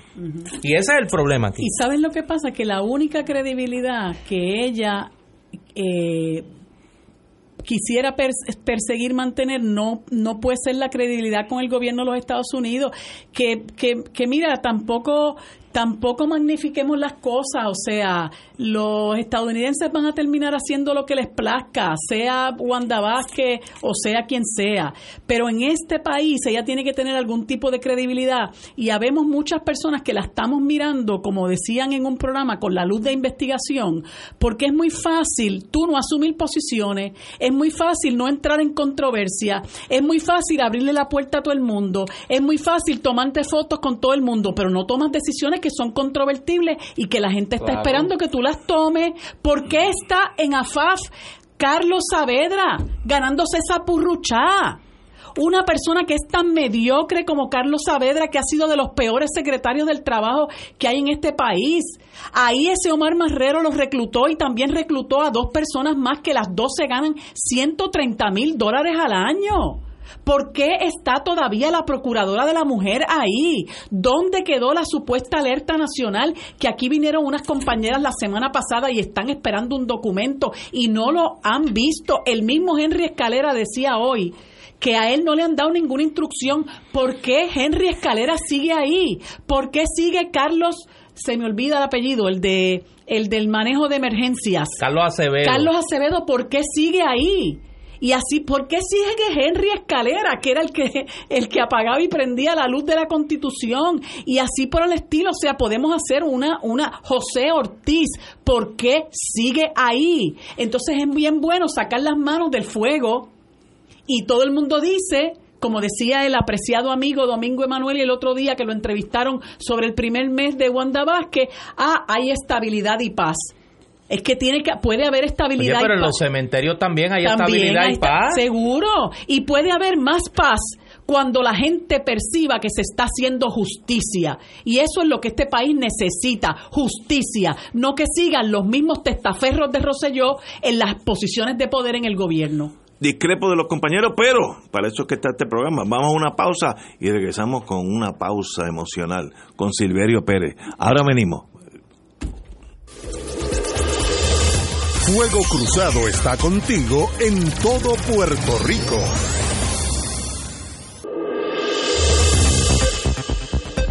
Y ahora continúa Fuego Cruzado.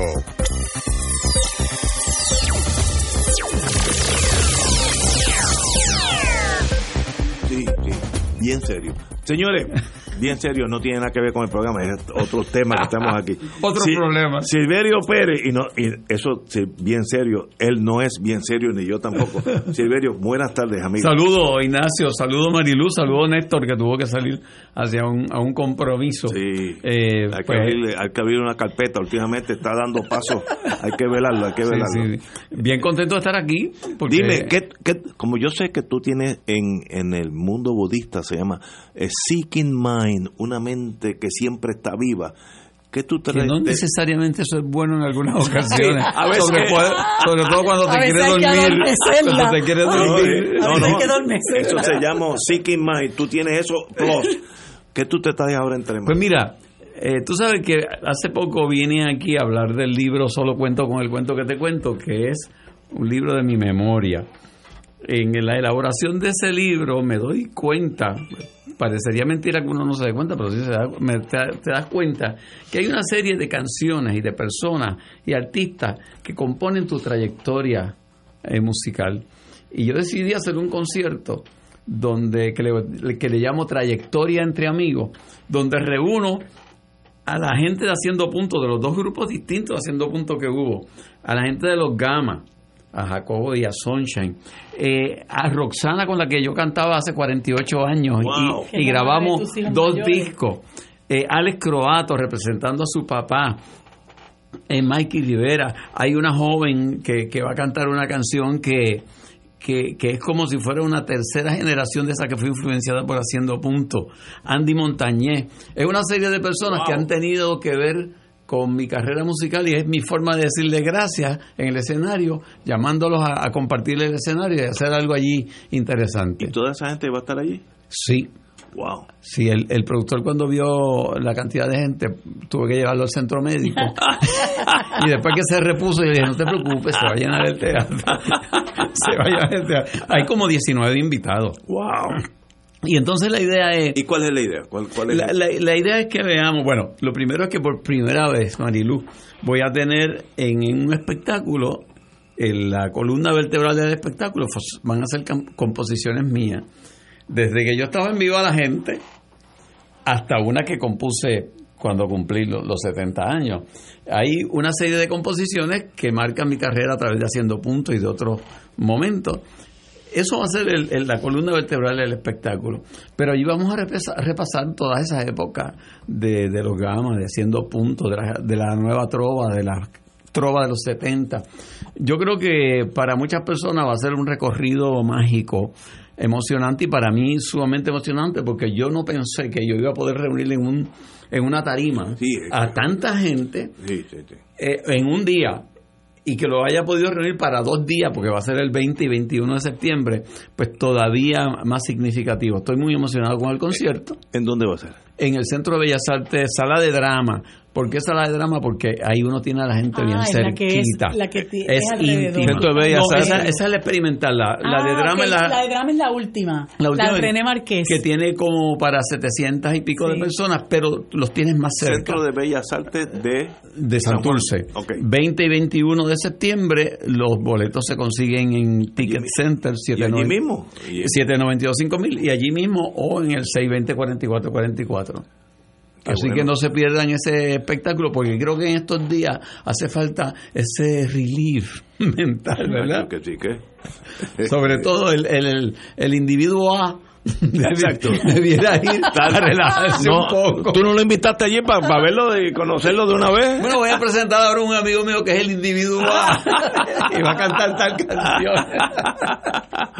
Pero quedan Bueno. invitados todos, de verdad. Pero que qué sí. bueno, qué bueno. Eh, eh, como, como Néstor se tuvo que ir, pues tenía un- una cosa premiante. Te puedes quedar aquí y, y ser parte sí, del fuego cruzado. aprovechaba, quería aprovechar. Yo tengo varias cosas. Ajá. Pues yo quería aprovechar para Nadie sabe que este señor es ingeniero químico. Cierto. Estoy- Exactamente. ¿Verdad? Eso lo, yo me enteré en pueblo hace... Y que desarrollé el, el, el, eh, la ley de, de agua potable que rige en Puerto Rico. Me tocó a mí desarrollarla, claro. Tenía que ajustarse al Safe Drinking Water Act Sí. de 1962 de Estados Unidos, pero desarrollamos eh, bajo mi incumbencia un, una red de, de muestreo a través de toda la isla para asegurarnos que, que el agua potable que consumíamos era realmente saludable. Y sí, en Puerto Rico hay muy buena agua. Se, se hace eh, el servicio de agua que se da es bueno, pero eh, hay que mantener un muestreo eh, continuo porque por los problemas Sí. que pasan por, vida. por los problemas que pueden pasar. Eh, pues yo ¿Y, tuve... y- y qué te hizo abandonar la ingeniería química y entrar al mundo artístico? Son dos cosas tan disímiles. Sí, es que yo era el disímil con la ingeniería. Yo realmente llevaba dentro de mí un músico que yo no había descubierto y, y unos intereses de comunicación y artístico. Yo no, co- como dicen por ahí, yo no me hallaba en, en- debajo del casco ese de ingeniero, pero fue el sitio más lejos, Mayagüez, al que yo podía ir a estudiar en universidad de acuerdo a los ingresos de mi papá. Así que me fui para allá y yo estudié los dos primeros años como todo estudiante que hace, ¿verdad? La preparatoria. Y en aquel momento estaban reclutando ingenieros para la industria petroquímica. Sí. Así que el, el Departamento de Ingeniería Química necesitaba reclutar muchos ingenieros. Como yo había sacado, sacado buenas notas en los dos primeros años, me mandaron una cartita. Sería un honor para nosotros tenerlo estudiando en Ingeniería Química. Como ningún otro departamento me invitó, pues me hice ingeniero químico. Y estuve cinco años haciendo gasolina en la Golf, Sí, sí, sí. ahí en, en Cataño Cataño, sí. Lo que posteriormente se llamó Capeco, Capeco, que- que posteriormente explotó. explotó, y cuando explotó yo siempre dije, yo habré contribuido cuando era ingeniero de alguna forma a lo que provocó esta explosión. Pero después me, me voy a- al departamento de salud y, y finalmente estuve dos años como ingeniero en una organización ambientalista que se llamaba Misión Industrial. Ah, Sí, sí. ahí. Ahí Y está en- Juan Rosario.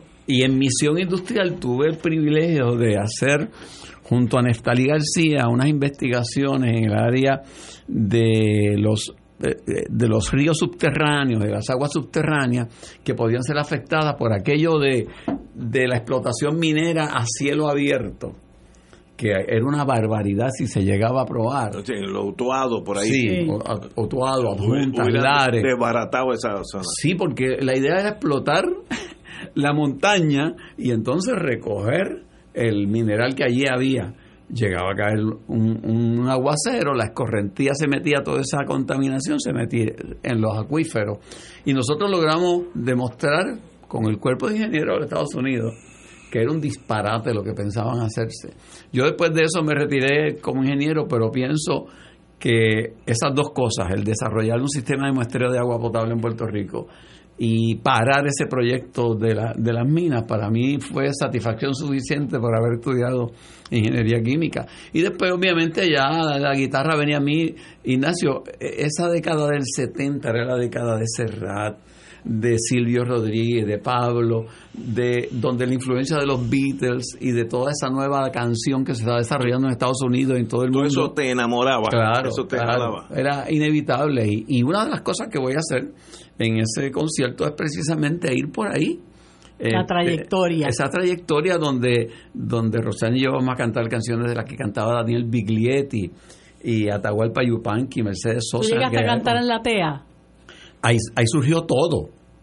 O sea, haciendo punto en otro son surge en la TEA. Los rayos gamma surgen en la TEA. Cuando los gamas se vuelven a unir, regresan a la TEA. Calle Sol 280, donde está el Jibarito hoy. Ese era el lugar donde nació todo eso. Eh, y me parece que esa década del 70 es irrepetible. Nosotros cantábamos canciones de protesta, Ignacio. Y no sabíamos que estábamos cantando encima de un barril de pólvora. Porque aquí se estaba dando la contrarrevolución cubana. Sí, sí, sí. Aquí en, en esa época nos mataron a Santiago Mari Pesquera, a los dos muchachos Carlos de Maravilla. Carlos Muñiz Varela. Este, en Los esa- bombazos, montones de bombazos. en el en colegio de abogados. En, ese, en esa época me hicieron la carpeta. Y yo después decía, cuando examiné la carpeta posteriormente, gracias a David Noriega, eh, yo descubro que cuando a mí me botan de la golf, realmente desde el primer día que yo entré allí ya había un agente que se estaba reuniendo con el gerente general diciéndole, tengan cuidado que este muchacho es independentista. Comunista. Y aparece el informe y todo en, en- en mi carpeta y entonces uno se da cuenta que un montón de cosas de las que te pasaron, que tú atribuías tal vez al azar, realmente venían gestándose a través de esos eh, individuos que te perseguían y que anotaban y interferían en tus relaciones inclusive familiares, ¿no? Eh, toda esa época forjó ese cantor que surgió de ahí Qué lindo. y que hoy estoy recordando por esa trayectoria. Wow. Vamos a una pausa. Continuamos con Silverio Pérez. Fuego Cruzado está contigo en todo Puerto Rico.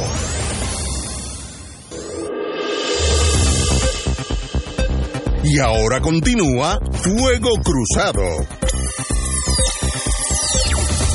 Hemos contratado, estábamos firmando un contrato de servicio con una remuneración exorbitante con Silverio Pérez. Así que, pero lo, lo- nos queda media hora, así que nos sería Mira, un yo quería privilegio. preguntarle a Silverio porque hace eh, un par de semanas él estuvo en la Casa Soberanista con, con Roberto Ramos Perea y José Enrique Murati y estábamos cubriendo el tema de la lucha cultural y política en el contexto del verano del 2019 y qué tú crees que más o menos, ¿verdad? Este es lo que más pudiéramos resaltar de de eso que prete- se pretendió transmitir allí ese día. Yo creo que, que este verano del 2019 será un punto histórico del cual se hablará mucho y saldrán muchos escritos sobre ello. ¿Por qué? Y una de las cosas que planteábamos ahí esos tres compañeros de la cultura es que es necesario leer eh, lo que el mensaje que surge de eso que allí sucedió, que me parece que emplaza a todos los sectores políticos del país. Lo que allí sucedió no lo movió un sector político en particular, sino que lo que allí sucedió fue realmente algo, como dicen los jóvenes de ahora, orgánico, que salió del pueblo. Claro, fue una acumulación de cosas. Nosotros veníamos de la devastación de María, del abandono total de las agencias federales que ahora vemos los resultados con los arrestos de hoy, eh, de la incapacidad de un gobierno y la gente estaba aguantando y aguantando y aguantando. Y yo creo que la juventud de este momento a lo mejor no comparte nuestras ideas políticas, a lo mejor no comparte nuestra preocupación por lo político, pero son gente amantes de la verdadera transparencia, de, que la gente no sea doble cara, de la dignidad humana, son inclusivos, detestan la homofobia, la misógena, este, y me parece que se movilizaron indignados como hacía tiempo yo no veía a este pueblo de, indignado. Y a mí me parece que los sectores tradicionales muy fácilmente se les olvida esa enseñanza. Y ya tú ves las movidas políticas que empiezan a darse ignorando un poco lo que ahí se manifestó. Pero mi preocupación cuando discutimos en la Casa Soberanista era si el sector contestatario, o sea, la llamada izquierda del país, habíamos entendido que tal vez nuestro discurso tiene que atemperarse a los tiempos Estoy de acuerdo. y que nosotros tenemos que analizar en ese espacio donde protestábamos tanta gente diversa, ¿qué nos une? ¿Qué es lo que hace que estemos juntos en este espacio? Y a mí me parece que hay que mirar con respeto y hay que mirar con, con curiosidad los mensajes que salen de ahí. Me parece, por lo que escucho, que en la Asamblea de Victoria Ciudadana del pasado domingo hay muestras de que hay sectores de, de- de la, de la izquierda o del sector contestatario que están escuchando ese mensaje y, y empiezan a proponer cosas que se alejan de, de Lo los partidos tradicional. tradicionales. Y me parece importante eso. Eh, tenemos que escuchar lo que pasó en ese verano, porque si no, se queda en un hecho histórico sin mayores consecuencias. Eh, pero el, el nivel de conciencia que adquirió el país con eso que sucedió, me parece que no baja. A lo mejor no se manifiesta como quisiéramos, pero no baja. Y me parece que los partidos tradicionales todavía como que no han entendido el mensaje y siguen haciendo como que movidas y ahora reclutaron a Gigi Fernández para... La, la reunión más importante que tuvo Jennifer González fue la que tuvo con Gigi Fernández. ¿No será que van a hacer un grupo que se llame Mordidos por Puerto Rico? yo, yo, yo tuve la suerte, yo siempre he dicho que yo tengo suerte en la vida, y la noche, el día de esa marcha eh, en San Juan, yo pensaba no ir, porque son un montón de subversivos. Tú sabes, ya uno tiene esa tara que es como un tatuaje que me hace daño, porque el mundo cambió y yo no he cambiado. Pero mi esposa que no tiene... Había algo visceral que te decía, sí, aléjate de eso. es comunista, muchachos, vela de esos muchachos. Pero tu mujer te arrastró. Entonces mi mujer me cogió las mujeres siempre están adelante de nosotros. como cuando uno era chiquito que lo cogían por los orejas.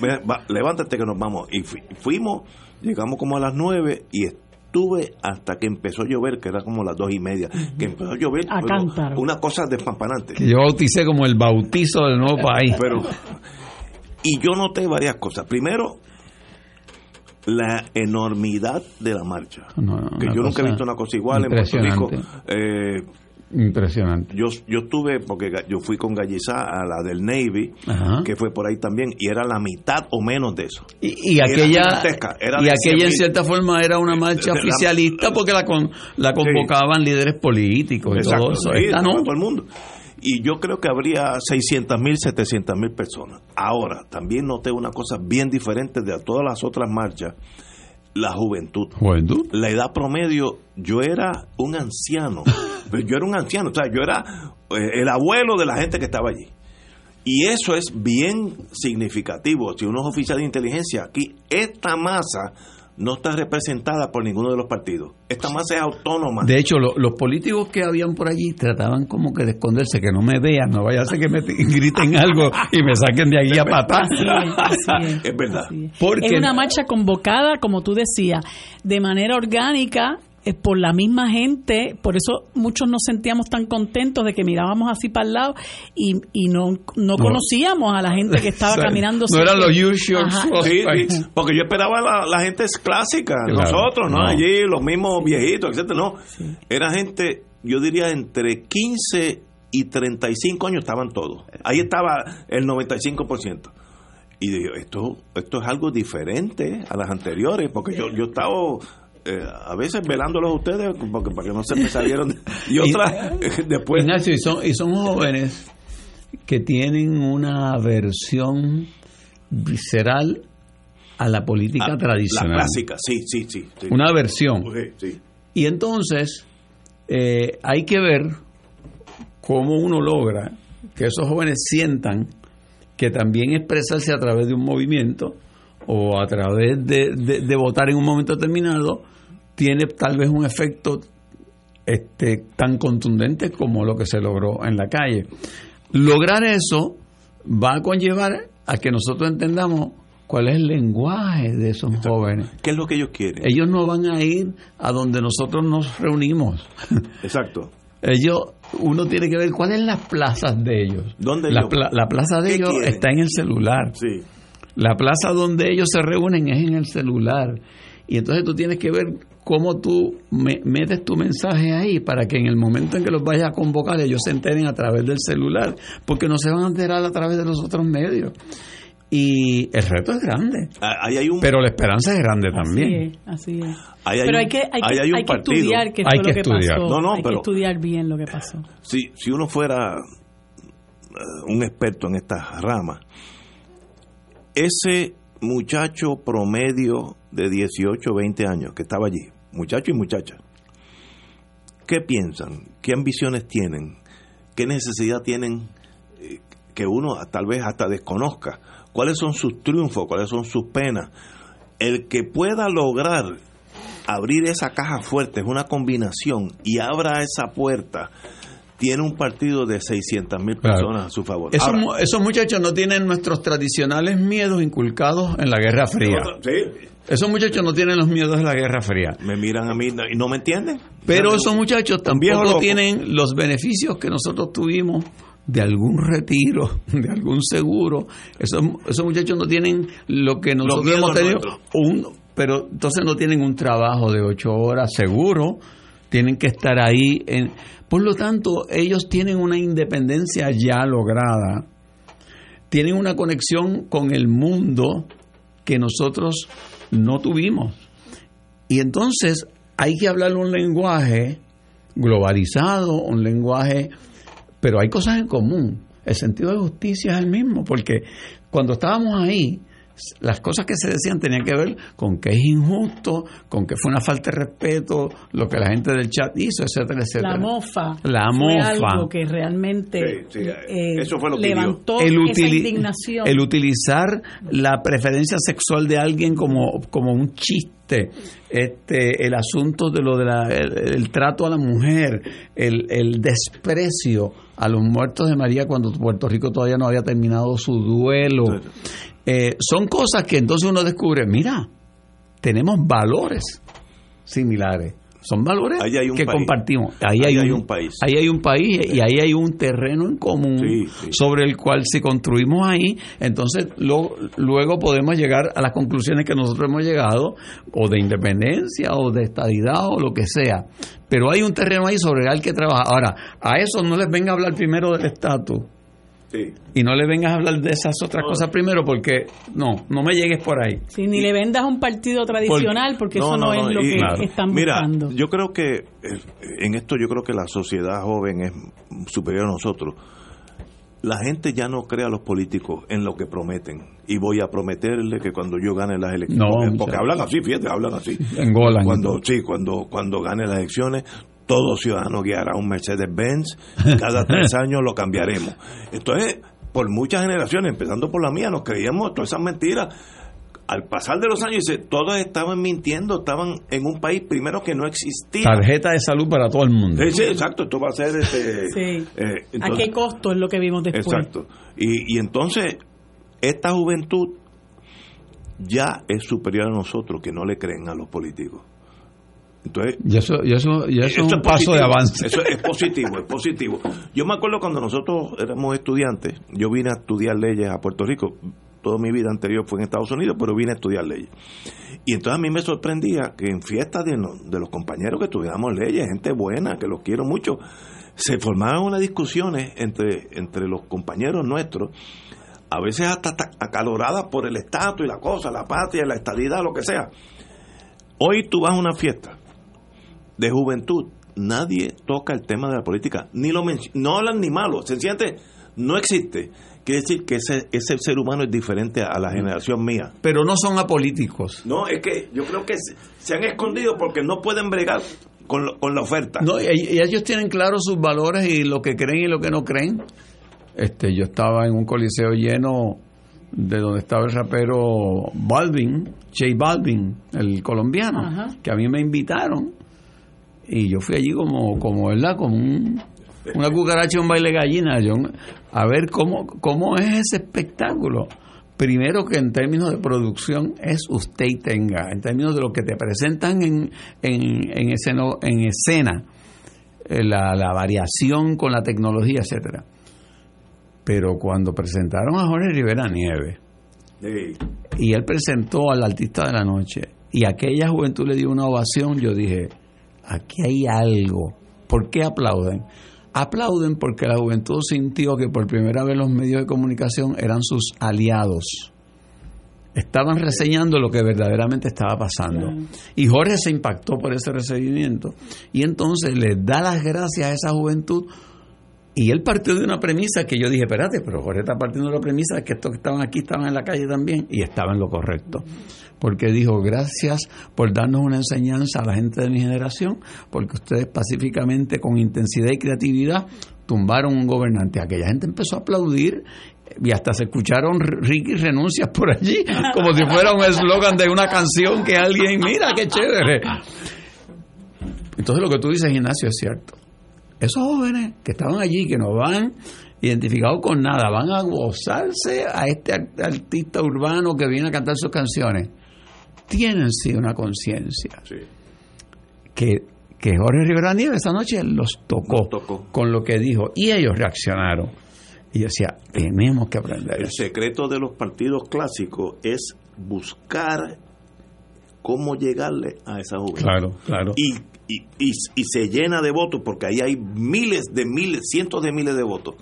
Vamos, vamos. a Oye, mira, tengo Pero, que, ¿te me que despido ir? Ah, porque, porque La jefa se está quejando. no, no y porque voy, este, Oye. y, y, y aproveché y me dijo que te llevara si quería a grabar un programa de discos de vinilo en casa de Luis Pavón Roca. No me digas. Sí, yo no sé si, si No. tienes algún consejo con respecto a, Aléjate de él.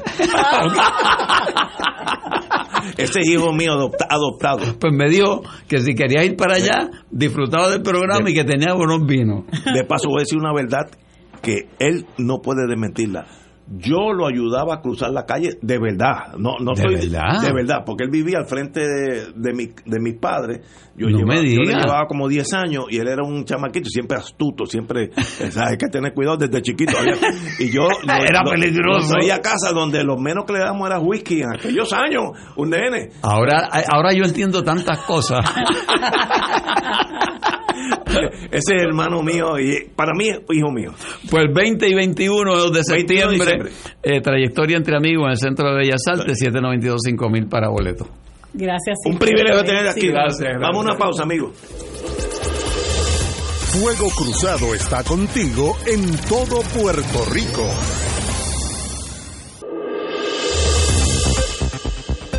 Y ahora continúa Fuego Cruzado.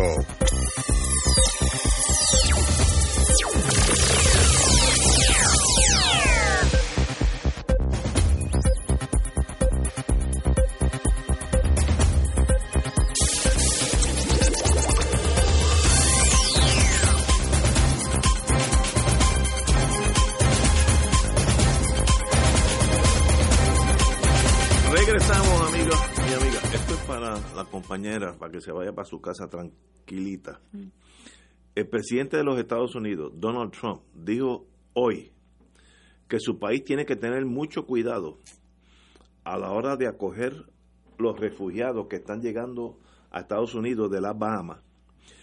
Porque, cito, entre ellos podría haber mucha gente mala y pandilleros. Este es el presidente de los Estados Unidos. Cito, tenemos que tener mucho cuidado. Todo el mundo necesita tener una documentación completamente apropiada. Miren, cuando pasa una tormenta como la que pasó, todo el mundo va a tener una documentación apropiada, un pasaporte, etcétera. Porque las Bahamas han tenido algunos problemas tremendos con la gente que iba a las Bahamas y que se suponía que no, no debieran estar allí. No quiero permitir que gente que se suponía que no tenía que estar en las Bahamas vengan a Estados Unidos, incluida alguna gente muy mala y algunos miembros de bandas criminales muy malas. Hasta el lenguaje es limitado. Este señor no sabe ni hablar inglés. Este es el presidente de la nación que rige el destino, por lo menos de nosotros directamente, y de tal vez la mitad del mundo.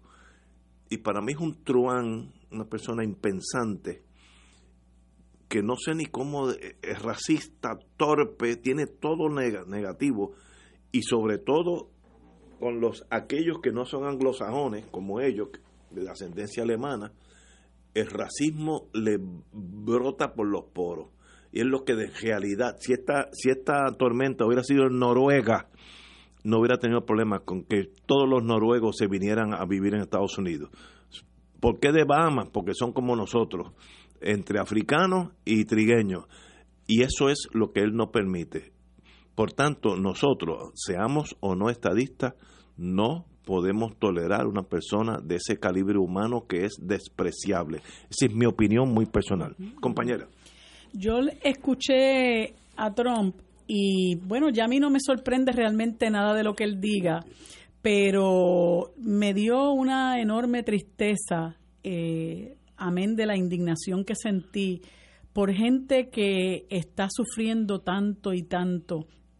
Eh, Trump es una persona tan deshumanizada y es triste realmente que una persona de esa calaña eh, presida el país más poderoso del mundo, eh, que lo único que hace es promover la guerra a lo largo y ancho de todo el globo terráqueo y hacerse, hacer alianzas con gente de su misma calaña como lo es Benjamín Netanyahu y Jair Bolsonaro. A Jair Bolsonaro lo escuché el otro día refiriéndose a un informe que, que preparó la, creo que se llama Alta Comisionada de Derechos Humanos de la ONU, Michelle Bachelet, eh, en cuanto al asunto de la Amazonía. Y él eh, estaba diciendo eh, en crítica eh, negativa hacia el informe que gracias a Dios que Pinochet había acabado con la izquierda en Wow. Chile, que es el país del que proviene ¿Pero quién- Michelle Bachelet, quién eh, dijo? Bolsonaro. Wow. Este, porque si no, Chile sería hoy eh, un eh, sería hoy Cuba. Eh, y de hecho el padre de Michelle Bachelet murió eh, torturado. torturado y ella creo que también este fue víctima de persecución eh, en aquel tiempo. Pues Trump eh, hizo esas expresiones diciendo que, que hay otros sitios donde los bahamenses pueden irse, porque Bahamas, como es un archipiélago, pues mire, usted puede irse a otros lugares, eh, no tiene que venir para acá, y además este tienen que tener, obviamente tienen que tener papeles para venir aquí, y allí hay mucha gente que es mala, mucha gente que es eh, eh, traficantes de droga. Y que esa gente, pues no, como si Estados Unidos no fuera el mayor consumidor de droga del mundo. Eh, y, Como si y- no hubiera droga allí. y es realmente, es realmente triste porque esa postura ha encontrado eco en mucha gente en los Estados Unidos que son precisamente los que lo han llevado al poder, obviamente auxiliados por ese sistema deficiente electoral que ellos tienen, pero eso ha calado hondo en una gran parte de la sociedad estadounidense y ahí tenemos una serie de, asesinatos en masa, particularmente uno que ocurrió en El Paso, Texas, hace apenas unas semanas, donde murieron creo que veintipico de personas, ocho de ellas eran mexicanos, mexicanos que cruzan la frontera desde Ciudad Juárez. Eh, para ir a hacer sus compras, otros que cruzan la frontera porque trabajan allá, van y vienen y no hay ningún tipo de problema y allí hay una gran población de mexicanos. Y cuando arrestaron al individuo, porque muchos de estos eh, mass shootings eh, muere la persona que, que comete el, el delito, esta persona sí fue arrestada y él dijo que él a lo que había ido allí era a matar mexicanos. Eh, y muchas personas han eh, incurrido en, en, en, conducta de este tipo precisamente porque Trump ha, exacerbado el, el, el- sentimiento racista, el sentimiento nacionalista malo del estadounidense. Y por eso es que ese individuo es tan y tan y tan peligroso porque ese mismo sentimiento él lo transfiere a- al, otro al- al- a lo largo del mundo no y ahí lo vemos eh, todavía guerreando en Afganistán lo vemos pendiéndole armas a, a Yemen eh, perdón a Arabia Saudita para que masacre a Yemen apoyando a Netanyahu ahora quiere meterse con Irán. O sea es problemático un individuo que realmente es una lacra humana eh, y esperemos, bueno, que podamos sal- salir pronto de ese de ese habitante. Bueno, tenemos que chupárnoslo hasta el 20 por lo menos. Eh, y tiene 38% del voto aún hoy, que para mí es incomprensible. Pe- Pero es que yo no soy anglosajón de una finca allá en Wyoming. Yo, yo pues, obviamente no soy de ese mundo. No te vas allá lejos, Jennifer González apoya a Trump. No digas eso que me da cosa. es que es verdad. no José Carrión apoya a Trump. No me da, me da. este. Me Quiquito. Meléndez es Pues mira, republicano y a- así por el estilo. a O las sea, a las 7 menos 5 no me dejes así, pues entonces me voy para casa. te, va- te vas Bien- deprimido. Bien afectado, no, no, me, me ha dado tres golpes ahí sólidos. Eh, no, yo no entiendo cómo llegan 38%. Una persona que está demente, demente, dijo que la tormenta iba a pasar por Alabama. Por Alabama. NOAA, Eh. la agencia federal dice, no, eso nunca, no, no, él dice, no, iba a pasar y, y, y un oficial de NOAA, lo cual hay, hay que aplaudir, dijo, es la primera vez en nuestra historia donde un presidente dice información incorrecta que requiere ser valiente para decir una cosa así, posiblemente ha sido despedido ya, Sí. pero qué bueno que lo dijo. A veces tiene, a veces tiene momentos de lucidez y vota John Bolton, ¿verdad? Como, era- como lo votó. Era Este, tan loco como él. Y dos, dos locos Ese- machos. esa no, es otra amenaza. al- No, esa era una, pero una amenaza al mundo libre. Eh, pero de verdad no. ¿Cómo, cómo gustaría estar de aquí a 5 o 10 años leyendo un libro, cómo los analistas pondrán este periodo como una aberración, como Hitler en Alemania. Oscuro. Algo, un periodo oscuro en la nación americana, una cosa despamparante, eh, de verdad penosa y preocupante porque es el imperio del mundo. Si fuera este problema en, en Guatemala, pues no pueden hacer mucho daño. Este sí puede hacer mucho daño y lo está Y haciendo. está haciendo y lo está haciendo. daño. Se refiere a los bahameños como un montón de corruptos y pandilleros. Oh, Dios mío, santo. Señores, con esa nota de esperanza, ya llegará el 20. Nos vemos hasta mañana, amigos.